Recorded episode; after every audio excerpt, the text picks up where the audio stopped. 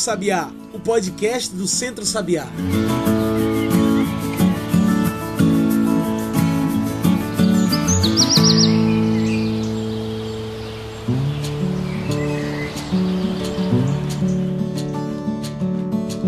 Olá a todos e todas que nos ouvem agora pelo Spotify e pelo Mixcloud. Eu sou João Lucas França e está começando agora o Cantos do Sabiá, o nosso podcast para discutir agricultura familiar, soberania alimentar, sociedade e sustentabilidade. Cantos do Sabiá é o podcast do Centro Sabiá. E se você ainda não nos segue ou ainda não nos indicou para os amigos, a oportunidade é essa. É só começar a seguir a gente por aí para receber toda semana um episódio novo do nosso podcast. Você também pode passar pelo nosso site e encontrar tudo que a gente produz. Anota aí: centrosabiá.org.br, tudo junto e sem acento. E no canto de hoje nós nos unimos para falar sobre educação e a importância da educação no enfrentamento às políticas destrutivas que vivemos no Brasil. É sobre enfrentamento à pandemia do coronavírus e, por fim, sobre como podemos resistir e existir através da educação. Sim, Hoje o nosso programa fala sobre o dia 28 de abril, o Dia Internacional da Educação. E para esse programa a gente traz uma abordagem diferente, porque também falamos das ações do combate ao coronavírus através das escolas, ainda que fechadas para os estudantes. Falamos também sobre a água como um grande personagem nesse combate. E é para falar sobre essa data tão importante que também trouxemos importantes nomes para nossa mesa. Conosco hoje, Rafael Neves, o coordenador de cisternas nas escolas da Asa Brasil. Muito bem-vindo ao programa. Você pode se apresentar melhor para a gente, Rafael? Falar um pouco sobre o que você faz? Olá, João Lucas. É, agradecer o convite nessa data, aí, na Semana da Educação. É esse convite importante, uma data que é sempre importante ser lembrada, uma luta pela educação ainda tem muito o que conquistar. Saudações a ti, ao povo do Pajeú, ouvintes e todos e todas que acompanham aí o, o Canto do Sabiá. Bom, João, a ação da ASA ela, ela se pauta pelo sistematizar as experiências dos agricultores e agricultoras da região semiárida brasileira, né? É, para a partir de, né, desse aprender com eles, propor políticas do que chama de convivência com a região semiárida.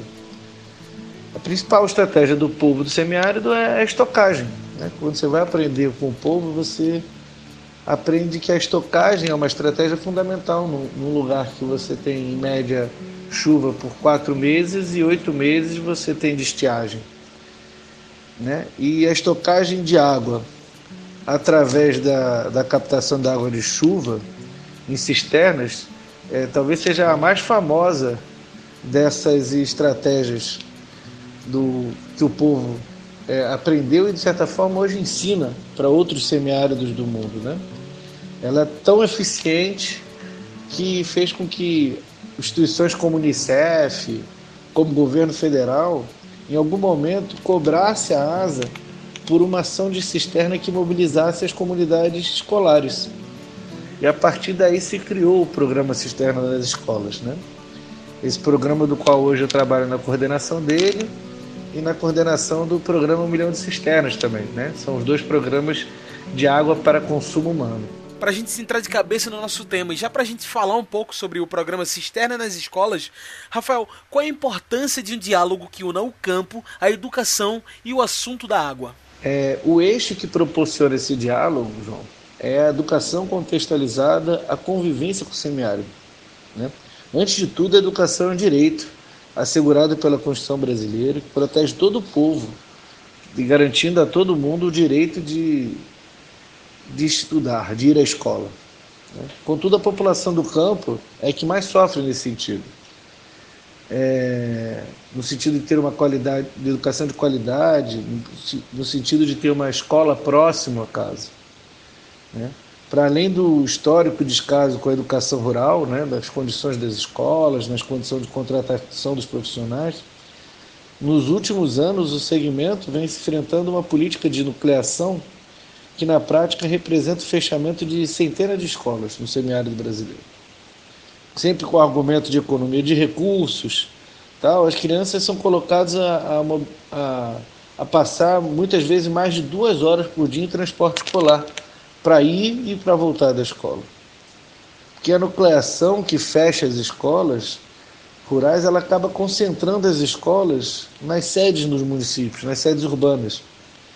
Né, você poderia ter uma opção de nuclear, já que você tem poucos alunos em algumas comunidades, mas nuclear garantindo que a criança não ficasse muito longe da escola e nem que fosse fora do espaço rural. Eu estou falando de crianças de, de 1 a 8 anos, né, estudantes de educação infantil, das séries iniciais do, do ensino fundamental. Nessa perspectiva, a falta de água nas escolas também sempre foi um motivo a mais para nuclear é, as escolas, né, tirando ela do espaço rural, porque havia falta de água, e levando-a para os espaços urbanos. E aí, é, nesse sentido, a garantir água com as cisternas, ela se soma nessa luta de garantir uma educação contextualizada, uma educação que as crianças tenham o direito de estudar no campo e a partir dos saberes do campo. Um saber do campo que não se que, que aprendeu, né, que o povo do campo aprende, que não se luta contra a natureza, né? Não se, se aprende a conviver com ela. E é esse povo que ensina que o semiárido, que a seca não se combate, né, na verdade, se convive com as condições climáticas. Né? Se eu tenho quatro meses, como eu dizia, de chuva, minha solução é armazenar forragem, sementes e água principalmente, né? para que eu possa ter um bem viver no lugar de onde eu sou durante o resto do período. Então essa, por exemplo, é um tipo de conhecimento que tem que estar na escola. Né?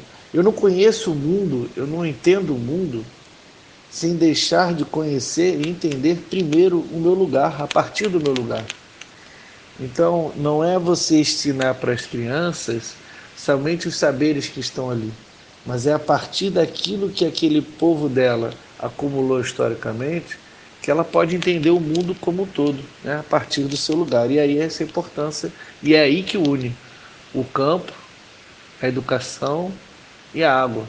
Né? Nessa educação que a gente acredita que pode é, reduzir é, os índices de, de, de, evasão escolar, porque é uma educação com mais sentido e mais respeito aos saberes do lugar. A ASA, articulação do semiárido, já construiu 6.996 cisternas de 52 mil litros nas escolas do semiárido brasileiro, que contempla milhares de alunos e alunas e professores e professoras. Isso garante o acesso à água para beber e para o preparo da alimentação em escolas públicas rurais. Dito isso, como você vê o impacto de fato desses programas nas escolas? Dá para ver a diferença, Rafael? O programa ainda é um pouco recente, né? Assim, é, ele teve é, sua o seu ápice aí a partir de 2015 para cá. Então, assim, existem estudos ainda sendo feitos e são muito importantes para a gente entender os reais impactos é, do programa é, na realidade dos municípios, nas escolas, né? Eu acho dá para dá para se fazer estudos a partir de várias perspectivas. É, mas é, algumas ideias, né, pelo dia a dia, pela observação da realidade, né, que a gente está do pessoal que está no campo, que está junto com as escolas, é, já nos dá algumas pistas, né? É, uma coisa é a gente costuma dizer que as cisternas elas não vêm vazias e nem só com água, ela vem cheia de conhecimento. Né? Então a ideia do programa é, é um programa, como todo programa da ASA, é um programa de formação, de capacitação da comunidade escolar. Principalmente nessa perspectiva que falava a ti da educação baseada na realidade dos alunos. Né? Nós apostamos nessa perspectiva. É, nesse sentido, as professoras elas vão se sentindo mais animadas a mudar essas práticas, a testar novas estratégias na sala de aula, né? constroem é, é, coletivos de professoras onde que discutem essas diferentes estratégias. É, a ideia também é se aproximar mais as professoras e as coordenações pedagógicas para se sentirem desafiadas coletivamente a testar essas novas experiências escolares, didáticas, é, de forma que envolva mais a realidade e mais os alunos. Né? As merendeiras também se sentem supervalorizadas é, elas participam de um espaço de formação em gestão de recursos hídricos e segurança alimentar. São profissionais que cuidam das crianças, cuidam dos filhos das famílias do semiárido e que nunca passaram por um espaço de formação, ou seja, nunca foram reconhecidas pela importância que elas têm, né? E elas têm sentido muito porque o acesso à água vira outra realidade no, com a cisterna na escola, né? É, o não fechamento de escolas, a gente, seja pela viabilidade que a água proporciona, né, de, de manter aulas, então, ou por comunidades organizadas que se, se mobilizam para impedir o fechamento de escolas e conseguiram, temos alguns relatos nesse sentido. E o principal, que era a ideia do programa, a diminuição de dias letivos sem aula, que era o que acontecia sem as cisternas, muitos dias letivos sem aula por falta de água na escola. E hoje você tem uma diminuição drástica desses dias letivos sem aulas, que era o principal problema né, da escola, ao qual o programa é, visa a sanar. Sabemos que as escolas continuam fechadas por conta do novo coronavírus. Qual o sentido das escolas permanecerem fechadas? Ainda é importante que isso seja mantido? A importância do isolamento social, né, João? As crianças são, são potencial vetor de doença, né? Assim, elas podem trazer o vírus para escolas e da escola distribuir para tudo com telar, todas as famílias, né? E aí a fragilidade do sistema de saúde no interior é, sem respiradores, sem profissionais, é, pode levar a uma catástrofe se o vírus se espalhar rápido demais no ambiente rural brasileiro. Então, assim, se as escolas se abrirem, a gente vai ter, sem dúvida alguma, é, um aumento enorme nos municípios de casos e não haverá estrutura para cuidar dos casos. Então é fundamental hoje que a escola permaneça do jeito que está, fechada, para que ela não gere, não seja um aliado é, nessa catástrofe que possa vir a ser com a situação de descaso na saúde. Né? Agora, apesar das escolas estarem fechadas para as aulas, algumas escolas continuam abertas para manter a distribuição das merendas para que alunos e alunas de baixa renda possam seguir se alimentando de forma nutritiva, segura e saudável. Você acredita que esse também seja um papel fundamental da escola? A nutrição e a alimentação dos alunos? A escola tem um papel de organização comunitária muito pouco explorado no Brasil, né? No campo, talvez até por conta das limitações orçamentárias, esse papel fica mais claro. A escola é muitas vezes o espaço de organização e reuniões da comunidade, é o espaço de atendimento do programa de saúde da família, de campanhas de vacinação, onde os agentes de saúde promovem reuniões com, a, com, com as famílias das comunidades. E no caso específico da alimentação, a gente tem que pensar que entender que comer é um ato extremamente educativo. Né? Se eu sei o que eu como, de onde vem a comida, isso tudo me ajuda a entender melhor a história, geografia, economia. Né? Então, assim, se a escola assume com, com maior intencionalidade esse lugar de articuladora da comunidade, é fundamental. É, Para nós da ASA, seria importantíssimo que mais municípios e escolas aderissem ao Programa Nacional de, Educação, de Alimentação Escolar ele compra os produtos direto da agricultura familiar, produtos de qualidade, produtos com procedência local, é, para a mesa da escola das crianças, para a alimentação das crianças. Né? Isso pode ajudar a promover até um debate nas crianças, né? Que, que comida é essa? De onde vem essa comida? O que, que ela me enriquece nutricionalmente, né?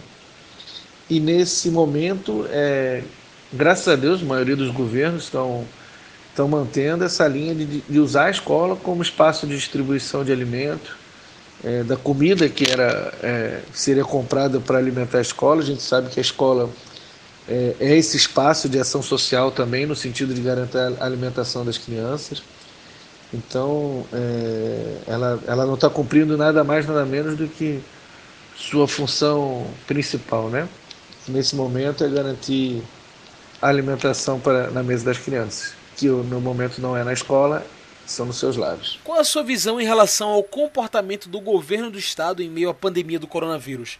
Você acredita que a educação tem sido lembrada, especialmente quando falamos da educação no campo? A gente entende que o, o, os governos é, do, do, dos mais diversos estados do país, e, na verdade, eles demoraram um pouco a reagir no sentido de, de se planejar para o que viria, né? principalmente no sentido da é, aquisição de materiais, é, de, de, equipamentos de proteção, de respiradores é, e, out e, outras coisas necessárias nesse momento.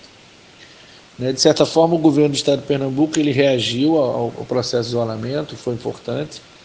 É, processo, a quantidade de, de, de, exames ainda é baixa, está tentando subir, essa também foi uma coisa que demorou a adquirir esses exames, o que é difícil, dificulta a luta contra o, contra o vírus, se você não sabe aonde realmente está.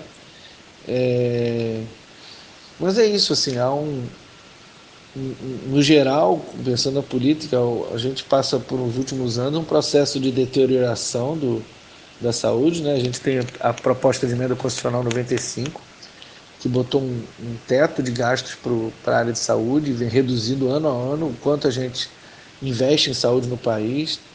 Né? O, a desconstrução do programa Mais Médicos, que tirou médicos de várias cidades. Então, na verdade, a gente está colhendo um, um, uma situação de desrespeito com a saúde, agora numa situação muito sensível, muito delicada, né?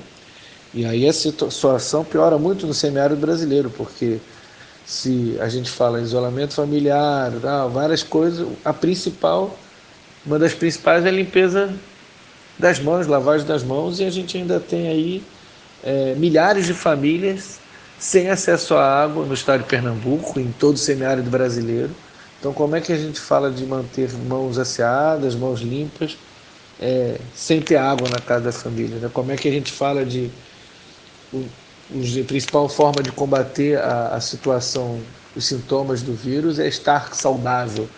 E a gente tem ainda é, muitas famílias sem acesso à água, que faz parte do processo de alimentação, sem água para produzir alimentos, ou seja, muita terra é, onde não se potencializa a produção de alimentos, e aí a gente poderia ter pessoas mais saudáveis para enfrentar esse momento. É, então, é, uma luta também importante é garantir que nos municípios do interior do país sejam distribuídos é, os, os equipamentos de proteção, álcool gel, para a gente conseguir evitar o que eu já disse, uma catástrofe. É preciso que a gente lembre sempre que devemos seguir as recomendações dos órgãos de saúde interessados com a vida acima de tudo. Você acha que estamos no caminho certo ou ainda falta conscientização da população quando o assunto é coronavírus? Será que faltam ações de conscientização? É, João, a informação tem circulado, né? Mas assim, para além do desserviço feito pelo presidente da República, né, que ajuda muito a confundir as pessoas e as informações passadas, há uma descrença do nosso povo acerca da letalidade, né, da capacidade de, de gerar mortos e da, do espalhamento, da capacidade de espalhamento desse vírus. Né? A interiorização do, do novo Covid em Pernambuco é muito grande, já ultrapassa uma centena de municípios é, do Estado com casos, é, isso oficialmente reconhecido. Né? Isso tem a ver com a falta de informação. Né? Apesar do, do SUS, é, o Sistema Único de Saúde, unificar nosso, a nossa saúde, parece que o governo federal, o Estado, os municípios não conseguiram unificar e massificar as estratégias de conscientização. E talvez seja isso que faça a gente, na realidade, é, as feiras públicas é, funcionando sem cuidados, né? não que não entendemos que tem que haver distribuição de alimentos, o comércio de alimentos, mas sem cuidado algum, é, sem distanciamento, funcionando da mesma forma. Poderia se adaptar com horários diferenciados de funcionamento, com mais espaçamento, como já disse. Então, assim, eu acho que me parece que falhou, na verdade, uma estratégia unificada de conscientização, né? E é isso que, infelizmente, é, as pessoas só vão crer quando começarem a ver as pessoas ao lado, o vizinho, o familiar, a gente perdeu uma pessoa dessa para o vírus. Nosso podcast sempre traz o quadro Mete o Bico. O Mete o Bico é o quadro no qual nossos participantes trazem os seus pontos finais para as nossas discussões e metem o bico de uma vez por todas. Bora lá? Rafael, por que a luta pela educação, ainda que em meio à pandemia do Covid-19, deve ser uma luta de todo o povo brasileiro? Por que devemos nos mobilizar? Mete o bico. Ah, para dar um, um, bico certeiro, eu vou, eu vou utilizar do nosso mestre pernambucano Paulo Freire, que dizia que a educação não muda o mundo. A educação muda pessoas, mas pessoas transformam o mundo. Bom, se a gente acredita que a gente pode viver em um mundo com mais respeito, sem fome, com mais direitos e menos privilégios, um mundo onde os potenciais das pessoas sejam estimulados, onde as pessoas tenham um propósito para viver, onde todos e todas é, tenham direito a trabalho, a terra, a uma alimentação saudável. Lutemos todos e todas por uma educação, amigo João. Né? Uma escola que viva, que projete uma sociedade assim, né? com esses direitos que gente falava. Não há caminho para uma sociedade melhor fora de educação.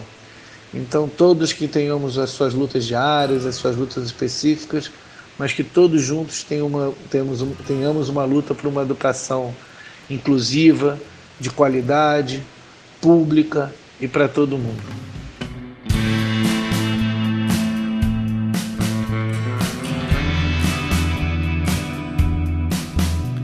Rafael, infelizmente nosso tempo de entrevista está acabando, mas foi muito bom bater esse papo com você.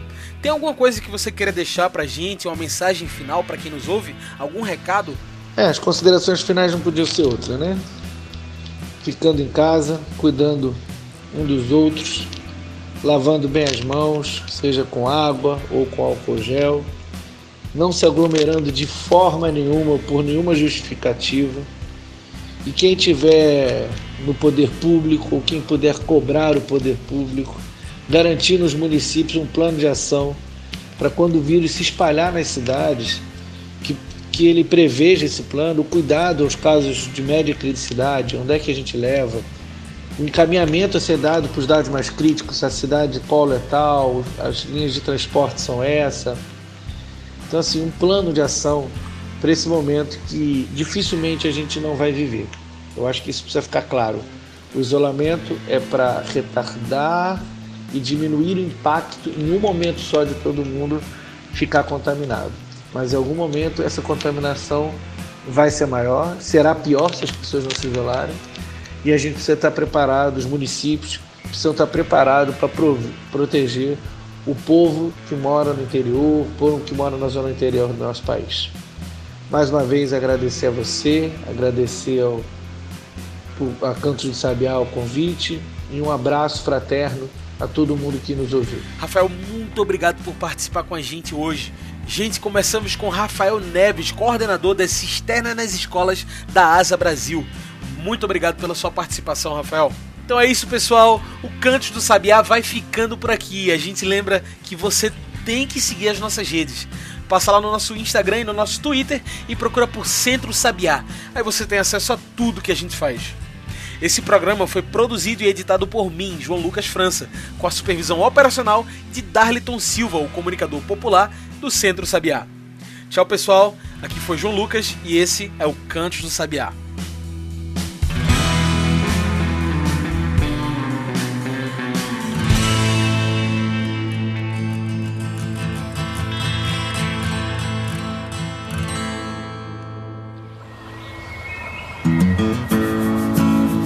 Você ouviu Cantos do Sabiá. Cantos do Sabiá é o podcast do Centro Sabiá em parceria com Brasil de Fato.